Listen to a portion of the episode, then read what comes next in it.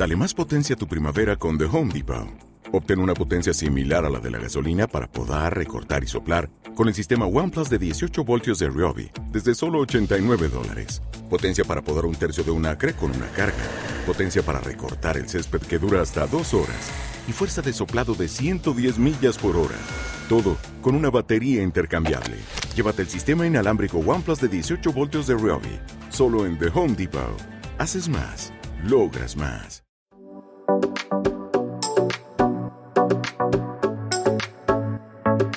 Gracias a Dios por este tiempo. La verdad que no sé qué querrá el Señor conmigo, pero hasta algunos están soñando conmigo, que me ven predicando. pero creo que todos estamos en las manos del Señor y Él hace con nosotros lo que Él quiere. bueno, hemos estado estudiando en los últimos domingos la vida de, de Moisés y la del pueblo de Israel.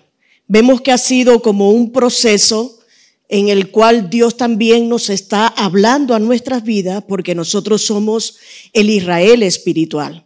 Entonces, todo lo que acontece al Israel físico, al Israel eh, natural, pues también sucede en la vida del Israel espiritual que somos cada uno de nosotros. Y hemos estado viendo cómo Moisés sacó al pueblo eh, de Egipto después de estar 430 eh, años allí esclavos en Egipto. Y salían por solamente tres días, pero vemos cómo estuvieron 40 años dando vueltas en el desierto. Y a mí lo que me impresiona es que todo fue por motivo de su comportamiento. Todo fue por motivo de, de, su incredulidad. Era un pueblo incrédulo, era un pueblo eh, quejica, era un pueblo que, que no hacía caso a los mandamientos de Dios, era un pueblo que murmuraba. Y saben que las promesas solo la heredan aquellos que creen. Por eso que el pueblo incrédulo no puede heredar las promesas de Dios. Y vemos a este pueblo vagando por el desierto durante 40 años hasta que murieron todos aquella generación incrédula, aquella generación conflictiva, y solamente se pudieron salvar de aquel grupo Josué, Caleb y Moisés. Pero vemos cómo Moisés solamente se le permitió ver la, tierra prometida a lo lejos, él no pudo entrar y que solamente Josué y Caleb y la nueva generación pudo entrar a la tierra prometida. Pero a mí siempre me llama la atención y lo he dicho y lo diré una y otra vez, que yo quiero ser parte de esa nueva generación que se levantó en el desierto. Porque era una nueva generación creyente, era una nueva generación guerrera, era una nueva generación conquistadora que había nacido en el desierto, por lo tanto no temía al, al fuerte calor del día ni al frío de, la noche, o sea, tenía una piel curtida para aguantar todo tipo de climatología. Y esa, ese pueblo que nació en el desierto, Dios lo tomó en cuenta y dijo, esta generación conquistadora sí va a poder poseer la tierra prometida. Y bueno, ya hemos aprendido en los últimos domingos también cómo Dios permite que Josué con el pueblo de Israel pueda pasar al otro lado. Al otro lado, ¿se acuerdan que les dije que hebreo significa el que pasa al otro lado? Igualmente estábamos ahí mirando cómo Josué pasó con el pueblo de Israel al otro lado. Dios quiere para nosotros un nuevo tiempo. Y eso yo lo estoy percibiendo en el, Espíritu. Dios quiere para nosotros un tiempo nuevo donde veamos nuestros sueños hechos realidad. Dios quiere que nosotros entremos en un tiempo donde veamos que estamos poseyendo las promesas de Dios. Dios quiere que nosotros entremos en ese nuevo tiempo donde podamos pisar la tierra prometida que él prometió a Abraham, a Isaac y a Jacob, tierra que fluye leche y miel. Esto significa que Dios quiere para nosotros prosperidad, pero resulta que siempre hay condicionantes. Muy bien decía Wilson, ¿no? Que Dios desde siempre le había dado un modus vivendi al, pueblo de Israel diciéndole, si tú obedeces, yo te voy a prosperar, pero si tú desobedeces, vendrán consecuencias para tu vida. Pero vemos que esta, este pueblo de Israel, esta nueva generación conquistadora que se levantó con Josué, pueden cruzar al otro lado a través del milagro de que el río Jordán se seca y ellos pueden pasar en seco al otro lado. Y el domingo pasado vimos, o no sé si el pasado o el anterior, cómo eh, ellos pueden conquistar la ciudad de Jericó. Una ciudad que estaba cerrada y bien cerrada, una ciudad donde habían gigantes, una ciudad que estaba dada a la idolatría y a la perversión pero ellos conquistaron Jericó. Ellos conquistaron Jericó y, fue una conquista, bueno, inigualable. Ellos, eh, yo creo que estaban ahí exultantes, estaban ahí súper contentos porque Dios les había dado la victoria. Habían comenzado a conquistar la tierra prometida y Dios les había dado la victoria. Pero había algo, había algo que ellos habían tenido siempre presente porque Dios se lo había dicho. Dios le había dicho a, a Josué que no cogieran de la tierra que iban a conquistar, en este caso de Jericó, que no tomaran ni del oro, ni de la plata, ni del bronce, ni del hierro, porque todo eso lo iban a dedicar a la casa de Dios. Y después de la conquista de Jericó, Hubo un laxo de días, no dice la Biblia cuánto, pero en ese laxo de tiempo ellos hicieron la, la Pascua, celebraron la Pascua, ellos hicieron la circuncisión a todos los varones, porque se acuerdan que la nueva generación había nacido en el desierto y no estaban circuncidados, y fue un tiempo de reposo. Pero luego de ese tiempo de reposo, Dios le dice, no pueden quedarse ahí, tienen que seguir conquistando. Y creo que para nosotros es una lección. Muchas veces tenemos victoria, muchas veces Dios nos da regalos, Dios nos da que consigamos éxito en algún área de nuestras vidas y como que nos conformamos. Pero el Señor nos está diciendo en este año, durante todo en este, año, no al conformismo. Y por eso que nos ha guiado a cerrar la parte, porque eh, ahora hay incomodidad.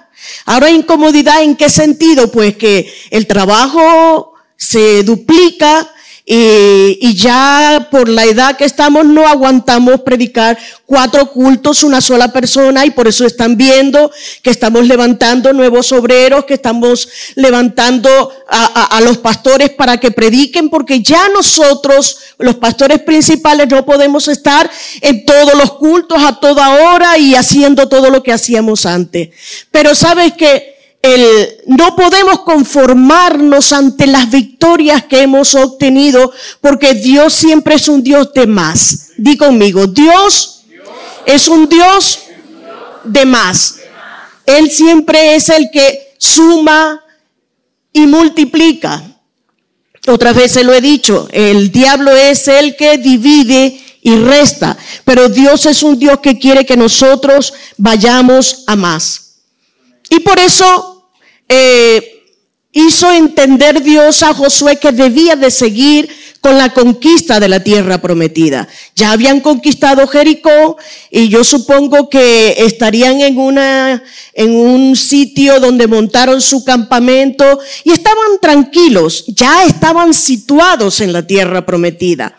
Ya estaban caminando encima de las promesas cumplidas de parte de Dios pero los límites que Dios había declarado para el pueblo de Israel no era Jericó solamente, era mucho más extenso, así que ellos tenían que continuar adelante. Y la próxima ciudad que quedaba era la de Jaí.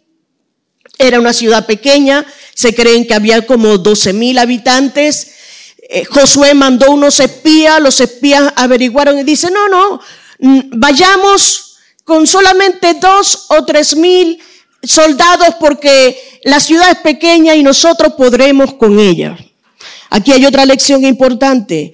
Muchas veces nosotros creemos que con nuestras capacidades que con nuestros conocimientos, que con nuestras propias fuerzas podemos hacer la obra. Pero no es con nuestras propias fuerzas, sino las fuerzas tienen que venir de parte de Dios.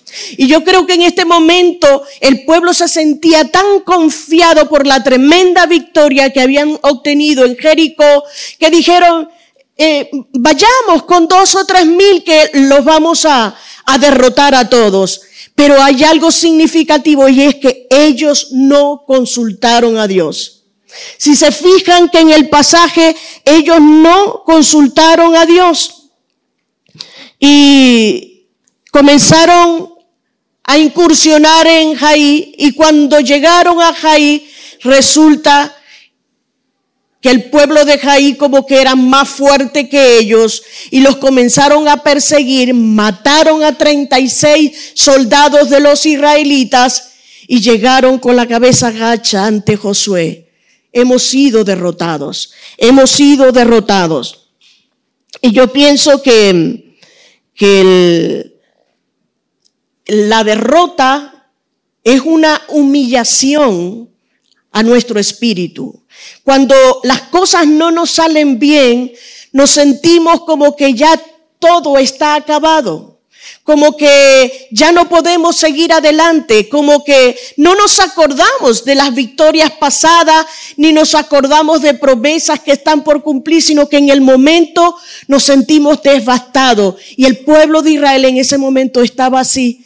Y Josué viendo la situación, dice que se rasgó sus vestidos, se echó polvo en la cabeza y comenzó a decir, Señor, Señor, ¿por qué nos pasa esto? Señor, ¿por qué tú has permitido que seamos derrotados? Ahora los amorreos y los cananeos se van a dar cuenta de que un pueblo pequeño nos ha derrotado y van a venir a acabar con nosotros. Y comenzó a, supongo que estaba llorando porque dice la Biblia que estaba postrado en el suelo y así pasó toda la noche postrado hasta que Dios le dijo, ¿qué haces ahí, Josué? Levántate.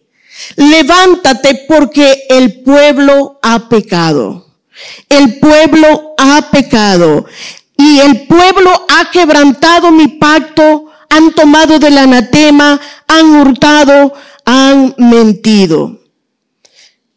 Resulta que había un mandamiento en Josué capítulo 6, 18 y 19, donde Dios le decía algo estricto. Dice, pero vosotros guardaos del anatema, no, ni toquéis ni toméis alguna cosa del anatema, no sea que hagáis anatema al campamento de Israel y lo turbéis.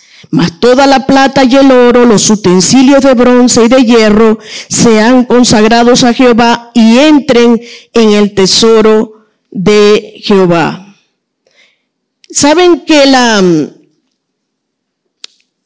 el hecho del, cuando habla de anatema, significa algo que es destinado para la destrucción. O sea, el Señor quería que si había oro, plata, bronce, hierro, eso fuera para, para eh, la obra del Señor, para el templo, para el tabernáculo, pero todo lo demás debía de ser quemado. Todo lo demás tenían que tenerlo ellos como maldición, porque Jericó era una ciudad maldita, era una ciudad abominable ante los ojos de Dios porque había mucha aberración, había mucho pecado y por eso iban a comenzar con la ciudad de Jericó como primer paso. Pero nadie sabía que había algo que había pasado y esa era la causa por la cual estaban siendo derrotados. Y era que había uno dentro del pueblo, uno de los soldados que había cogido parte del anatema, parte de esas cosas malditas que el Señor no quería que, que, tomaran. Y saben que aquí, pienso yo, estaba dándole vueltas a la cabeza y pienso que el, cuando habla de anatema, habla, habla de algo que contamina, algo que es como reactivo que no solamente contamina al que lo toma, sino que expande esa radiación o esa contaminación a los demás. Había un hombre llamado Acán que había tomado del anatema, pero no solamente que había tomado, el, sino que lo hizo en manera oculta y lo metió dentro de la tienda donde vivía su familia. Pregunto yo, ¿se daría cuenta la mujer que debajo de la alfombra había un bultito, como una protuberancia un poco anormal, y no revisaría qué era lo que había abajo? Como mujer hablo. Uno se da cuenta de, la mínima basurita, de, de, la misma, de la mínima anormalidad que hay por la casa. Pues yo creo que la mujer y los hijos sabían que, de lo que había hecho Acán. Porque dice que escarbó debajo de la tienda y allí lo ocultó. Pero algo quiero decirte, que la, el motivo por el cual ellos habían sido derrotados era porque había un pecado oculto. Y Dios no iba a darles la victoria hasta que ese pecado fuera confesado. La Biblia dice en Juan 9:31, y sabemos que Dios no oye a los pecadores, pero si alguno es temeroso de Dios y hace su voluntad, a ese oye. Dios no quiere que nosotros tengamos pecados ocultos, porque los pecados ocultos hacen que nosotros seamos derribados en nuestros emprendimientos. El pecado oculto hace que nosotros fracasemos en las cosas que emprendamos. Aquí había un pecado oculto y Josué no lo sabía, pero Dios le dio una estrategia. Una estrategia, como bien sabe hacerlo él, un poco rara, que dice que escogiera a una tribu, a la tribu de Judá, y luego de allí por familia, eh, la familia de Carmi, de Sagdi y de Sera, los fuera escogiendo y de allí él iba a escoger al culpable. Y en este caso pues salió Acán, salió Acán como el culpable. Pero una cosa eh, pasa y es que es fácil confesar cuando eres descubierto con las manos en la masa. Pero cuando nadie sabe o cuando tú crees que nadie sabe, hay un, un, coro muy antiguo que dice, cada paso que das por la senda del mal, hay un Dios que te ve. Dios te ve, Dios te ve engañarle jamás tú podrás. Dios te ve, Dios te ve. Mira bien el camino donde vas. Cuando muchas veces creemos que lo que hemos hecho, nadie se ha enterado, ni mi mujer, en este caso que sea hombre, ni mi esposo, siendo que sea mujer, ni mi líder, ni, ni los pastores se enteran. Recuerda que hay un Dios que te está viendo. Y para Él no hay nada oculto. Dice la Biblia en Hebreos 4:13, no hay cosa creada que no sea manifiesta en su presencia. Antes bien, todas las cosas están desnudas y abiertas a los ojos a quien tenemos que dar cuenta. Viendo a Can que había sido descubierto, entonces es allí cuando él comienza a declarar y comienza a confesar. Y su, y su mm, confesión pues nos trae a nosotros el proceso de lo que hace el pecado en nuestras vidas. Vayamos a Josué 7, 20 y 21. Y Acán respondió a Josué diciendo, verdaderamente yo he pecado contra Jehová, el Dios de Israel, y así y así he hecho. Pues vi entre los despojos un manto babilónico muy bueno y doscientos ciclos de plata y un lingote de oro de peso de cincuenta ciclos, lo cual codicié y tomé. Y aquí que está escondido bajo tierra en medio de mi tienda y el dinero debajo de ella. Dios quiere decirte en este momento, no esperes a ser descubierto para confesar tu pecado. Porque Dios que conoce todas las cosas, procurará que tú lo hagas de manera natural, sin forzar.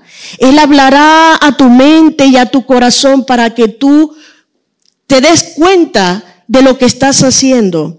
Y saben que en esta confesión de Acán encontramos cuatro verbos que nos enseñan el proceso del pecado.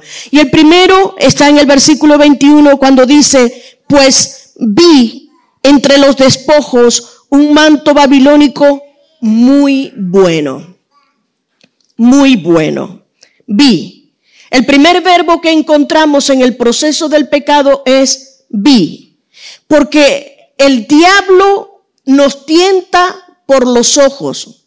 Y saben que no, no nos va a presentar algo feo que nos espante. No, no, no.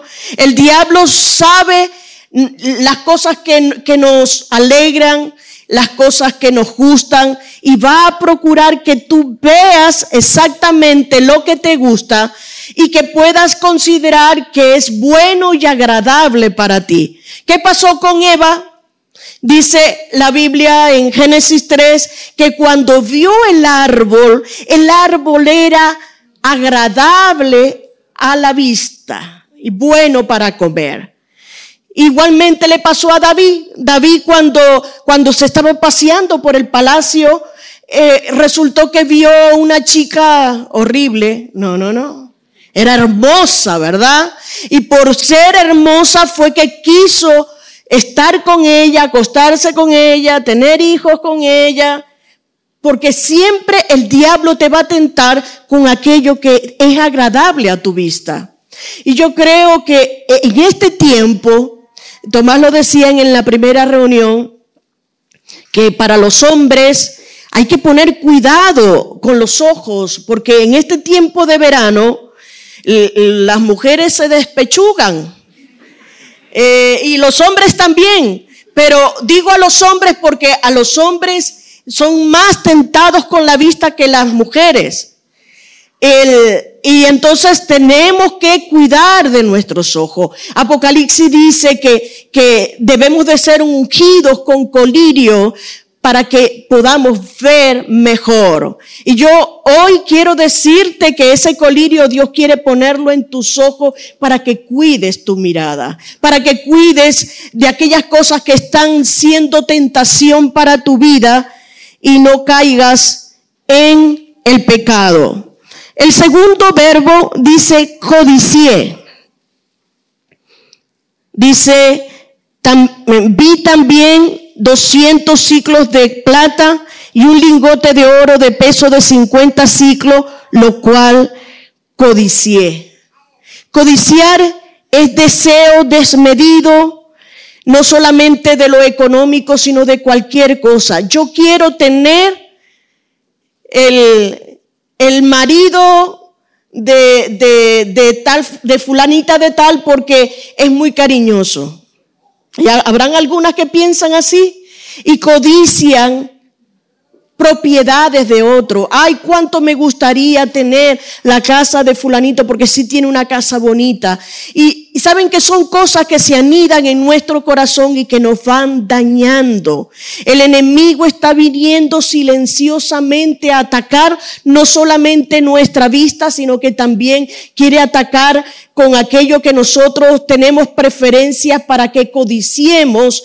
Y ahí vemos como Acán rompe con el décimo mandamiento que dice no codiciarás. El Señor es claro con nosotros y dice que no debemos codiciar ni propiedades, ni la mujer del otro, ni el hombre del otro. Dios quiere que nosotros seamos conformes a lo que tenemos, que, que, que estemos conformes con lo que tenemos, con el trabajo que tenemos. No codiciemos tener más allá de lo que Dios nos ha permitido tener.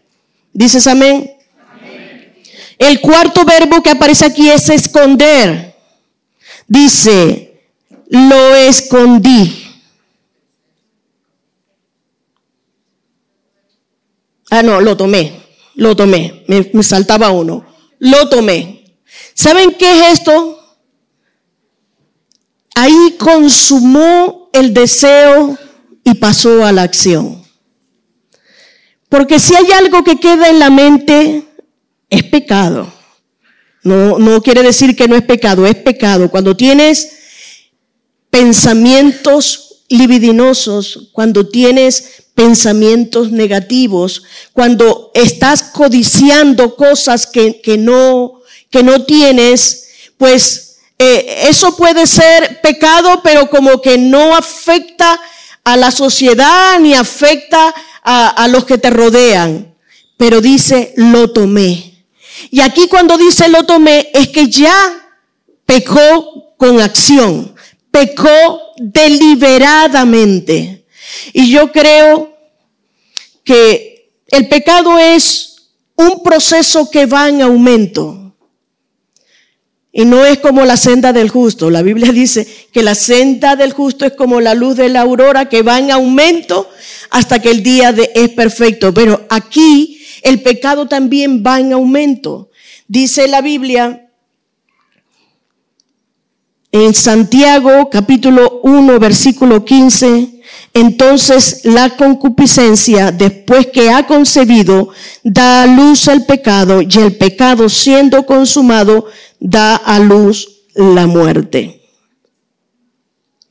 Lo tomé, lo tomé. Y eso es señal de que deliberadamente había pecado Acán él había oído la orden de parte de Dios que no podían tomar nada de ese pueblo maldito. Pero él lo tomó a sabiendas, lo tomó deliberadamente. Y es que precisamente el proceso del pecado es que va en aumento. Dice, el pecado engendra pecado y da a luz la muerte. Y nunca mejor dicho pasó con Acán.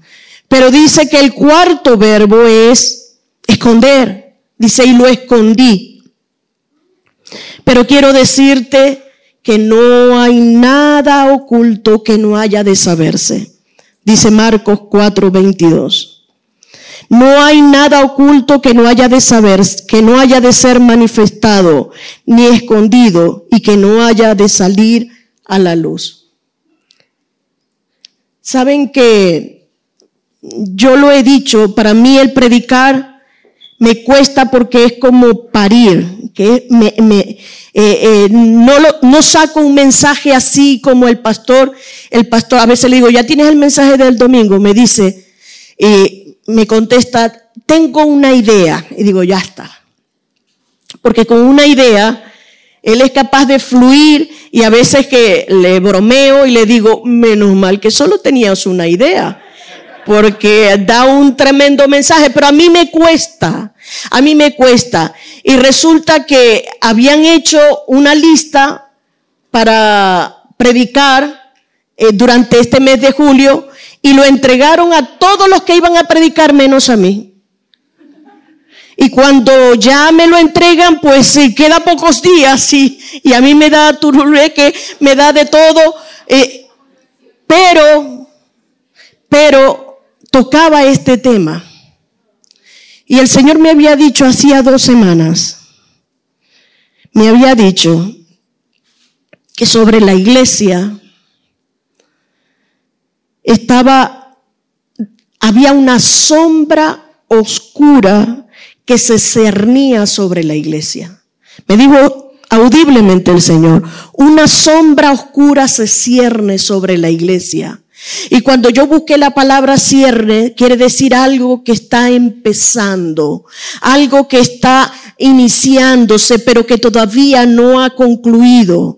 Y entonces cuando me tocó esto, yo dije, nada, esa sombra oculta, oscura, es pecado ocultos que hay dentro de la iglesia.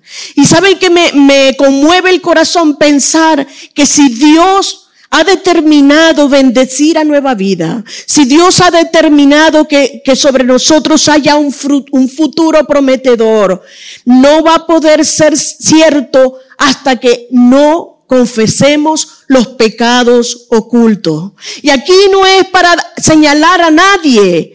Todos nosotros somos pecadores. Y dice la Biblia que si alguno dice que no ha pecado, ¿qué dice? Es mentiroso y hace a Dios mentiroso. Así que en este, eh, en esta colada yo me pongo de primera. Pero sabe que el Señor está haciendo un llamado en esta mañana. Y ese llamado es al arrepentimiento. El Señor está diciéndote, ¿tú quieres prosperar? ¿Tú quieres tener victoria? ¿Tú quieres que las cosas te vayan bien? Pues dice, Proverbios 28, 13, el que encubre su pecado no prosperará, mas el que los confiesa y se aparta alcanzará misericordia. Y yo creo que hoy es un momento precioso que el Señor te está brindando. Yo quiero que en una actitud de reverencia ante Dios, Dios está aquí presente cierres los ojos y comience a hacer una introspección a tu vida y comiences a pensar, porque cuando el Señor habla es porque hay algo oculto. El Señor no hace nada sin revelar primero a sus siervos los profetas. Y el Señor te dice, Has pedido bendición, pero tienes que analizarte primero. Porque tal vez estás viendo cosas que no te convienen. ¿Qué haces a media madrugada? Todavía con tu móvil o en el ordenador. ¿Qué haces? Pensando aún al lado de tu marido, al lado de tu esposa, en cosas que no agradan a Dios. ¿Qué haces quedando con mujeres que no son tu esposa? Con hombres que alegran tu oído y te sientes más cómodo con ese hombre que con tu mismo esposo.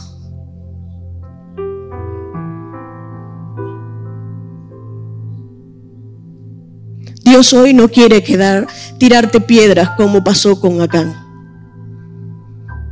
Si hoy Él habla es porque quiere tener misericordia de ti.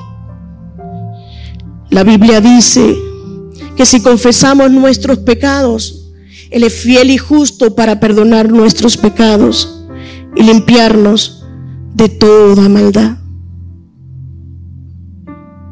La Biblia dice también Hijitos míos, estas cosas os escribo para que no pequéis. Y si alguno hubiere pecado, abogado tenemos para con el Padre a Jesucristo el justo. Hoy Dios quiere que tú te levantes en el nombre de Jesús.